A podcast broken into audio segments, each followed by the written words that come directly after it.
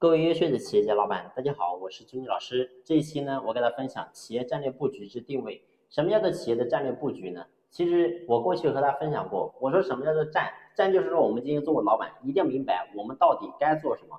什么叫做略？也就是说我们今天作为老板，一定要明白作为一个老板，我们不该做什么。所以一个人知道自己该做什么，不该做什么的时候，你会发现呢，我们在经营企业的时候就会。选择性的去做对的事情，而错的事情呢，我们就把它规避掉。所以这样的话，我们的企业才有可能有出路。所以过去你会发现呢，我们很多企业为什么在经营的路上会感觉我们经营企业越来越累，越来越迷茫？其实核心的根本就是因为很多人没有战略思维的一个意识，很多人呢还是按照过去，过去呢，然后竞争压力很小，每个人只要你能够当老板，你会发现呢，你都能够赚到钱。但是现在你会发现整个时代已经变了。所以，对于每个老老板来讲，我们一定要明白，我们不能跟过去一样胡作非为。我们每个人一定要明白，我们今天在企业当中到底该做什么，不该做什么。一个人知道自己该做什么，不该做什么的时候，你会发现我们的企业才有可能真正有出路。所以，回到刚才我讲的点，我说企业战略布局之定位。当然，我讲的这个定位呢，是包含多方面的。首先，第一个是关于说我们自己老板自身的定位，也就是说，我们今天作为老板，你经营企业的初心到底是什么呢？